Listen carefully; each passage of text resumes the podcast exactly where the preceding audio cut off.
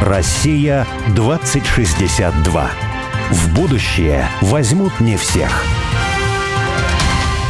Меня зовут Борис Акимов. А я Олег Степанов. Мы авторы проекта «Россия-2062», штаба вольной мысли, цель которого создать модель позитивного и привлекательного русского будущего. Сегодня у нас особая программа, очень специальная. Правда, Олег? Ага. Обычно мы зовем в гости героя и мучаем его вопросами про будущее. И делаем мы это все, исходя из нашей основной цели, про которую мы говорим в начале каждого выпуска. То есть ради того, чтобы ответить на важнейшие вопросы, которые в деталях описывают будущее России, России 2062 года. И вот знаешь, я на случай этого нашего специального выпуска запасся одной цитаты Достоевского из его дневника писателя. Я сейчас прямо ее и прочитаю. «Вера в то, что хочешь и можешь сказать последнее слово миру, что обновишь, наконец, его избытком живой силы своей, вера в святость своих идеалов, вера в силу своей любви и жажды служения человечеству – Такая вера есть залог самой высшей жизни нации. И только ею они и принесут всю ту пользу человечеству, которую предназначена им самой природой. Только сильная такой вера нации имеет право на высшую жизнь. Как тебе, Олег? Да, обалдеть. Ну, то есть Достоевский говорит, по сути дела, что народ – это живое, это организм.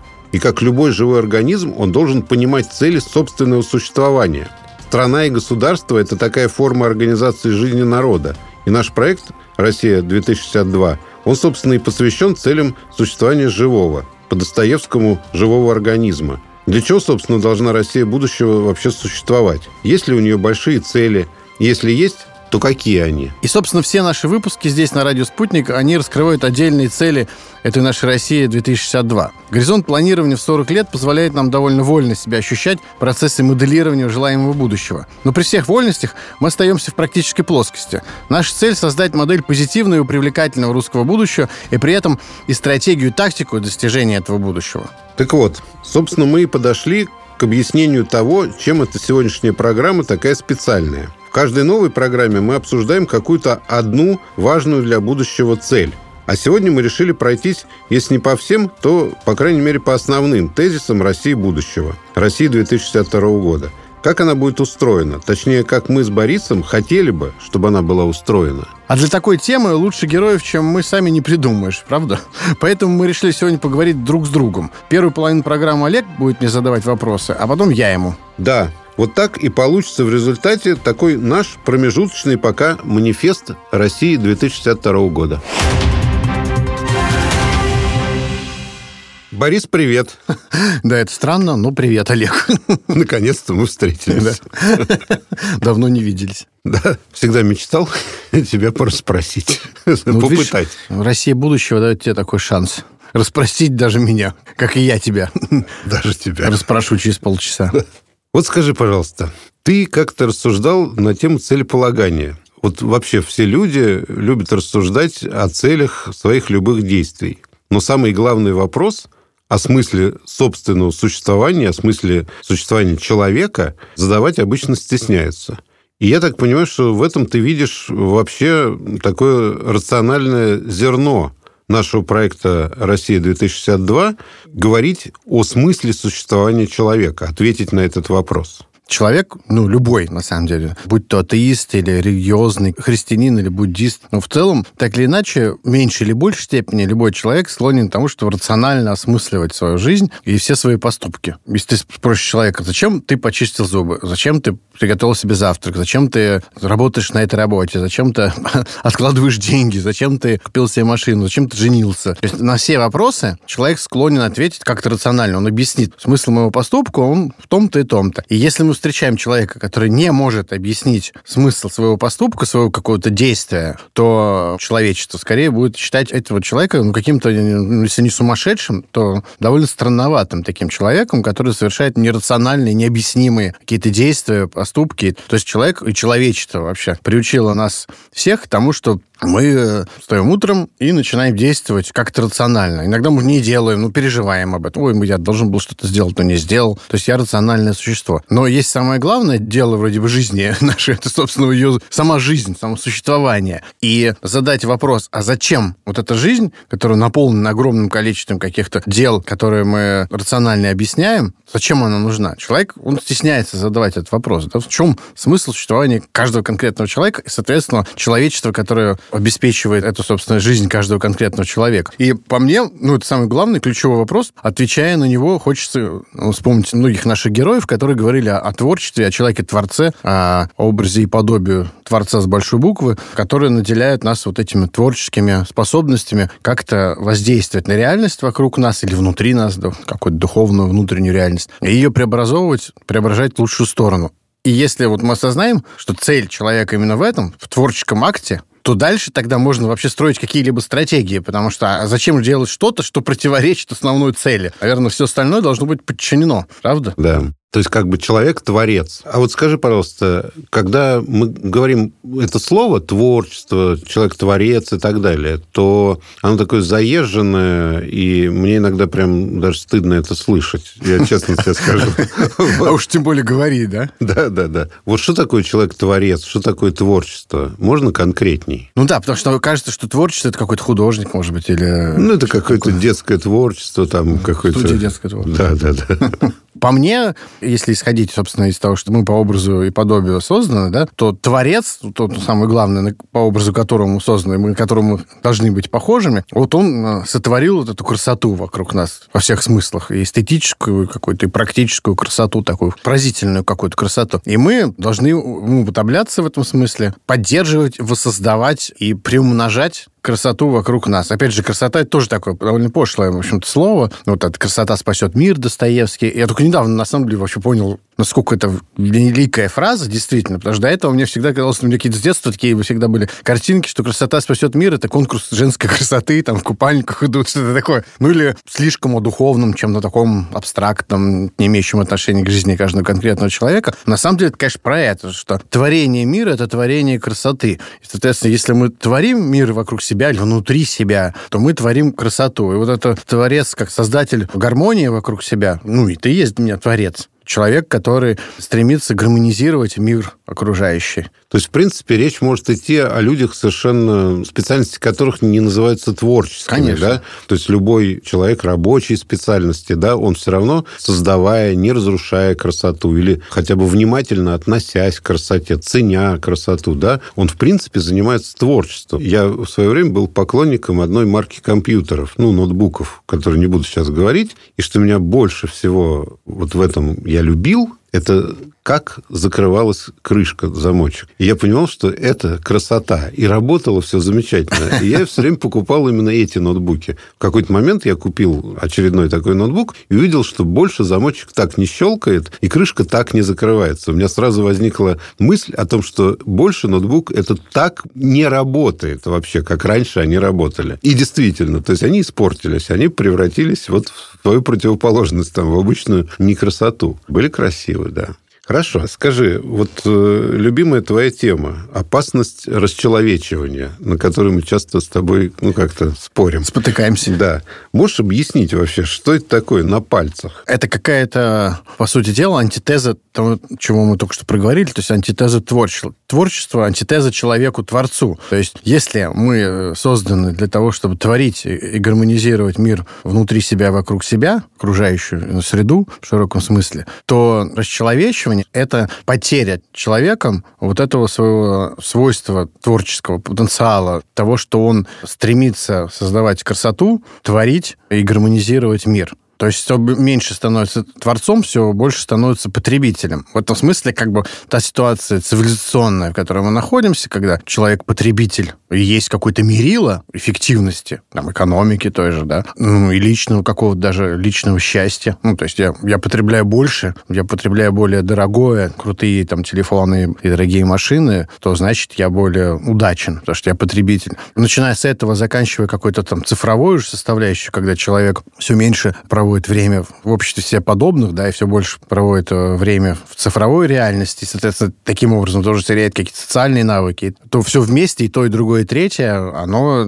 наверное, является тем, что я называю расчеловечиванием. То есть лишением человека его сущности, а сущность его, собственно, это то, что он творец. Заменой творческой сущности на сущность потребителя. Наверное, вопрос такой, связанный с э, двумя предыдущими, по крайней мере, с предыдущим вопросом. Вот герои нашей передачи часто говорят про важность традиций. Но это, когда мы говорим обычно, традиции, там, не знаю, скрепы и так далее, ну, как-то зубы сразу ломят, э, традиционные ценности. Что за этим стоит? Вот для тебя что за этим стоит? У тебя есть термин такой хороший, шутливый. Здоровый ламповый консерватизм.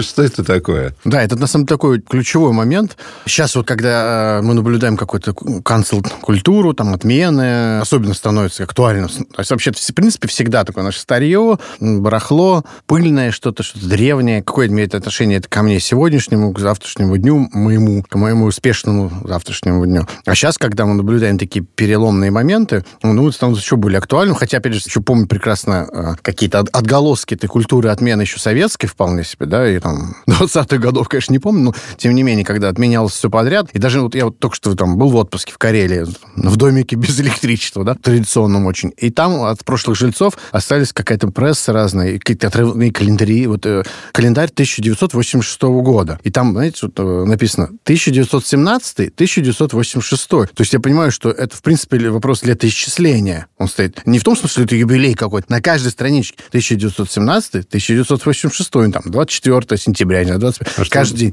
То есть, что было до этого выкинули? Жи- жизнь началась в 1917 году. Вот культура отмены. Мощнейшая совершенно, да? Поэтому мы вот такие советско-постсоветские люди, на самом деле, на своей шкуре видели, к чему приводит культура отмены, к какому-то очень неуютному создание очень неуютного пространства, в котором на самом деле находиться не хочется. То есть это понимаешь, что у тебя нет дома вообще. Может быть, поэтому у меня еще с каких-то детских времен возникло большое увлечение историей своего рода, своей семьи. И вот я искал, я видел, что вот здесь-то в Воронежской губернии там, у меня был там прадедушка основал ремесленное училище. А вот здесь в Абхазии там прапрапрадедушка был фактически наместником и управлял целой большой территорией. И я вот видел, что везде какая-то жизнь была во многих концах страны, которая связана с каким-то моим предками. Почему мне это было важно? Я потом сознал, на самом деле, много-много лет, может, уже недавно. Это было ощущение именно корней той традиции, мою укорененность в эту территорию, а значит, ощущение, что это мой дом. То есть я вдруг в какой-то момент понял, что когда говорят на «моя страна», это не просто какое-то слово, такое утверждение красивое, типа «моя страна». Моя страна, это значит моя. Ну, моя, она просто мне принадлежит. Россия моя страна. Моя, но она моя. Вот если она моя, значит, я ее, во-первых, люблю, во-вторых, я за нее отвечаю. Вот. И как бы и вот это ощущение любви, ответственности, это есть ощущение дома. Без традиции это невозможно. Как я могу обустраивать свой дом, делать так, чтобы здесь было чисто, да, светло, не знаю, помыть, убрать, там, что-то перестроить, достроить, что-то сделать, если я не понимаю, что это мое, да, если я не вижу, что что я укоренен здесь. Поэтому для меня это крайне важно. И мало того, мне всегда казалось, что это странно, что приходится об этом все время говорить, потому что это эти люди, которые устраивают там культуру отмены, они же ходят при этом к психотерапевту, который их спрашивает, ну, типа, а что у вас там наболело? Ну, говорит, знаете, я вот там то-то, все-то. А что у вас с мамой там, какие отношения были? А с папой там, а с мужем, а с ребенком? Ну, когда? Ну, 5 лет назад, 20, 30, 10, 10 дней назад. То есть получается, что любой все равно психотерапевт, он работает с каким-то контекстом, который был создан этим человеком, его близкими и так далее. То есть с прошлым. А для чего? Ну, чтобы ему, ему сейчас стало легче, а завтра вообще он избавился, ну, это в идеале, от каких-то своих тревог, страхов, и завтра он обрел более счастливое существование. Вот эти люди, они говорят, что нужно отменить там то-то, то-то, то-то, но у себя-то они как-то не стремятся это отменить, потому что если ты придешь скажешь, вы знаете, забудьте все, что у вас было до 27 лет, это отрежьте, это жизнь была ужасной, она отвратительная. Просто забудьте, будьте счастливы. Ну, любой психотерапевт скажет, ну, нереально, это невозможно, это фантомы, которые будут всплывать всегда. Поэтому это как бы одна из таких вот парадоксов парадоксальных явлений современности. С одной стороны, люди пытаются что-то отменить, но у себя они ничего не отменяют, наоборот, говорят, что надо докопаться, простить, там, прожить это все для того, чтобы пройти дальше. И вот мне кажется так, что если мы хотим двигаться дальше, мы должны как бы вот знать свою историю, уходить туда корнями, проплакать, не знаю, простить, прожить это все. И тогда мы, собственно, обретем какое-то твердое, счастливое настоящее и, и сможем строить будущее. То есть это такие корни, на которых, собственно, прорастает новое. Конечно. Без, без корней оно просто не будет расти. Да, нет корней, будущее будет очень неустойчивое. Скорее всего, оно будет просто чужое. То есть это цивилизация, это страна, которая не чувствует своих корней, в каком-то смысле наслаждается, в какой-то момент не выходит на удовольствие от того, что она их чувствует. Она может сначала переживать как-то и переплакать, но все равно, в конце концов, она должна выйти на ощущение стабильного такого счастья некоторого, от, которого от, от этих корней питаешь. Если этого нет, то завтра у тебя не будет просто. Ну, будут какие-то другие люди будут распоряжаться, другие цивилизации, территории и всем будущим. А вот еще одна наша любимая тема, и мы в связи с ней вспоминаем всегда ученого такого, русского экономиста Александра Васильевича Чаянова, который написал «Путешествие моего брата Алексея в крестьянскую страну Утопию». Он рисует в этом произведении Россию 1984 года, такое совпадение случайное с Оруэллом, и там нет городов. То есть выпущен был декрет об уничтожении городов, и все города свыше 20 тысяч человек были расселены. Ты недавно, пару лет назад, наверное, со всеми потрохами, с детьми, с женой переехал жить в деревню Ярославской области. Скажи, пожалуйста, чем тебе не угодила Москва, центр Москвы, там, пятикомнатная квартира и так далее? Все блага цивилизации. Чистые, пруды. Чистые пруды. Это когда мы в нашем э, деревенском ресторанчике, там, в глухом лесу, в глухой деревне кого-то принимаем, нам говорят, ну, а в Москве где вы жили? Мы говорим, ну, на чистых прудах. Такое такое недопонимание, восторг, офигевание, то есть все вместе на лице. А на самом деле, мне какое-то достаточно продолжительное время назад, ну, типа там 10 лет назад, наверное, уже когда стал как-то по работе, там, по бизнесу сталкиваться с фермерами, да, особенно, и я вот видел этих людей, которые в основном, так получилось, что это в основном были переселенцы как раз, которые уехали из Москвы, из большого города, куда-то в деревню, у них что-то вышло, получилось, они что-то делают классное там. И меня они так как-то завораживали всегда. Вот. У меня возникло какой-то момент такое двоякое чувство. С одной стороны, как то зависть, думаю, ну, я тоже так ведь хочу, а с другой стороны, ощущение того, что получается как-то нечестно. То есть я вот про них говорю так много, рассказываю всем своим знакомым, всем в интернете про это, пишу какие-то тексты, колонки, в всякие газеты. А сам-то ведь не такой. Ну да, у меня вот вроде как бы дома деревни есть, там а, это как дача, но сам я не такой. То есть я не могу быть голосом этого поколения, поколения грубо говоря, да? вот, а мне хотелось. Благодаря тому, что, в принципе, жене Оле тоже все это как-то было близко, да? мы как-то много лет к этому шли, шли, шли, ну, как-то, вот, опять же, лет 10, грубо говоря, все это было не резко, на самом деле. Ну, и постепенно, действительно, переехали. А с другой стороны, я же, когда видел этих людей, мне казалось всегда, что они такие классные, и они правильно поступают. А почему они правильно поступают? Ну, потому что они живут, начинают жить какой-то другой жизнью, которую город им не давал жить. А какой? И там возникает какой-то набор характеристик этой жизни, которые в первую очередь, опять же, если вернуться к первому вопросу, вопросу о целеполагании человеческой жизни, то есть в первую очередь та жизнь, которую им давала там деревня или малый городок, провинция, она была гораздо более свободной, и, соответственно, им как творцам было где развернуться. Больше было свободы этого творческого волевого действия, которое преображает окружающую среду и делает ее лучше. Мегаполисы, они, конечно, творческую свободу сковывают людей они дают такое ощущение псевдореализации, на самом деле участие в гонке, в такой погоне. Размывают возможность общения, размывают, собственно, в каком смысле человечность, ну, потому что все эти любимые примеры... Ну, И один из таких вопросов – это семья. То есть, с одной стороны, многие люди скажут, ну, семья – это святое, не трогайте семью, есть вот классическая патриархальная семья, она нам всем очень нравится, она там была когда-то, XIX веке и все такое прочее. И вот пусть она такая и будет.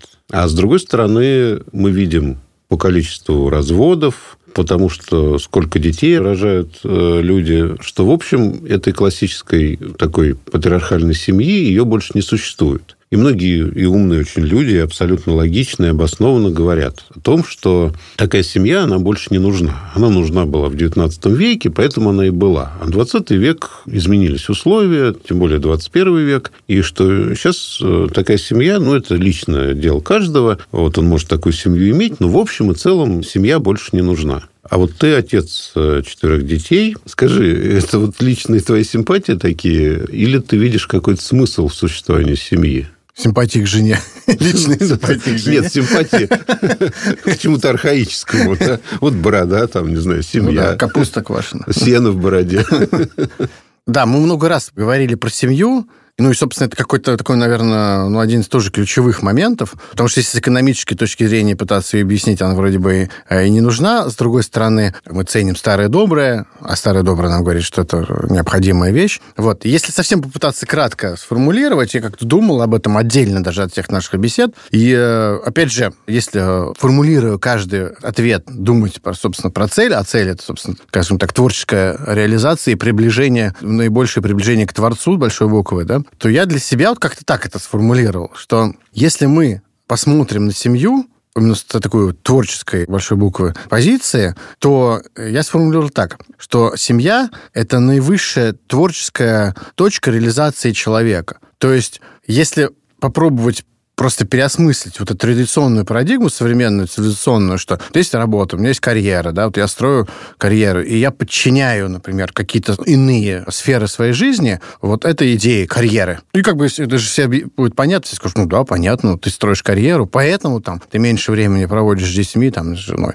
Ты строишь карьеру, поэтому там у тебя не хватает времени, не знаю, там, на творческое осмысление реальности, там, чтение книг и так далее. Но если ты скажешь, что а я строю строю семью, и поэтому у меня, например, не хватает времени на карьеру, то в лучшем случае сейчас скажут, ну, какой-то странный человек, неудачник, сумасшедший, еще какой-то. Но если вот эту логику перевернуть, сказать, что именно творческая творческая позиция мужчины и женщины, создающих семью, она приводит к наивысшей какой-то точке творческого преображения и мира вот этих двоих людей, и в конечном итоге даже созданию, как мы ну, несколько раз говорили, некой такой сверхличности э, на базе мужчины, женщины, ребенка или семьи, сверхличности такой. И смотреть на семью именно так, то тогда все остальное становится логичным. Ну, глубинная такая социальная, ну, философская, на самом деле, позиция. Я так себе представляю. И вот, кстати, когда ты говорил о том, что семья, ну и я говорил об этом, с экономической точки зрения не нужна, то это такой взгляд на экономику, когда конечной целью экономики является благосостояние одного человека. Да? Да. И в 20 веке это господствовало. Но не факт, что конечной целью экономики является повышение благосостояния одного человека. И сейчас, кстати, есть э, в том числе в западной культуре такие новые как бы веяния, да, когда говорят, слушайте, а женщина, например, воспитывает ребенка или рожает детей. Она что, бездельничает в это время? А давайте мы будем ей за это платить. Да? Давайте это мы будем считать работой и так далее. То есть, в принципе, не факт, что не семья должна быть единицей, которая рассматривается конечной целью экономики. Очень интересно в этом плане Чаянов э, в своих работах рассуждал, что вообще семья у разных народов представлялась с социологической точки зрения по-разному. То есть, например, у французов семья – это те люди, которые ночуют под одним замком. А у русских семья – это те люди, которые едят за одним столом. То есть могли жить в разных домах, но если собираются обедать за одним столом, то это семья. А. Вот это мне близко. Да, да, да. Потому что поесть я люблю, конечно. Скажи, вот одна из тем таких тоже для нас очень важных – это земство и земское самоуправление. Земское самоуправление там началось в 1864 году в Российской империи. В Советском Союзе тоже было что-то вроде как советы депутатов на местном уровне, но они были выхолощены. Но это тоже, в принципе, земское самоуправление. Сейчас, опять же, есть муниципальное самоуправление, но, пожалуй, вот тех времен, со времен Российской империи, никакого действенного э, самоуправления после конца Российской империи так и не было создано, воссоздано и так далее. А ты создал сообщество «Счастливые люди» Ярославской области. И это такое, на мой взгляд, протоземство. Скажи, зачем, что это такое и почему ты это создал? Ну вот у меня достаточно давно сложилось такое ощущение, что, продолжая, опять же, обращаясь к первому главному вопросу, зачем все и почему, и для чего. Собственно, человек-творец. Если человек-творец, то он, значит, по отношению к окружающей среде должен социальный, культурный, экологический и так далее проявлять какую-то заботу.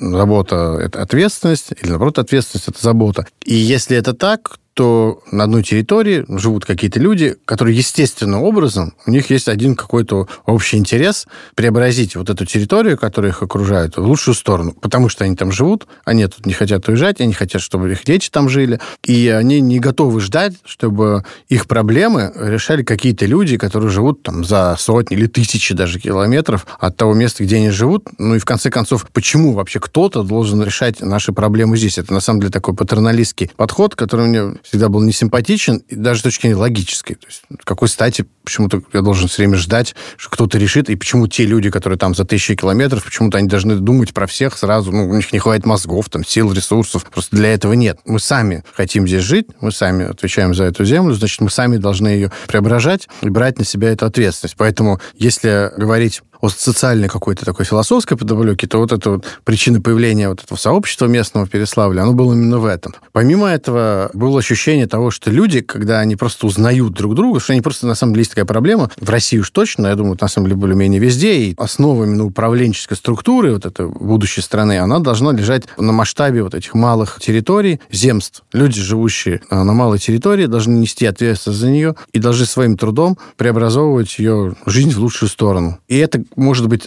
собственно, основой структуры вообще управления страны. Борис, спасибо. Мы сейчас прервемся на две минуты на новости, а потом вернемся к твоим вопросам мне. Да, до встречи.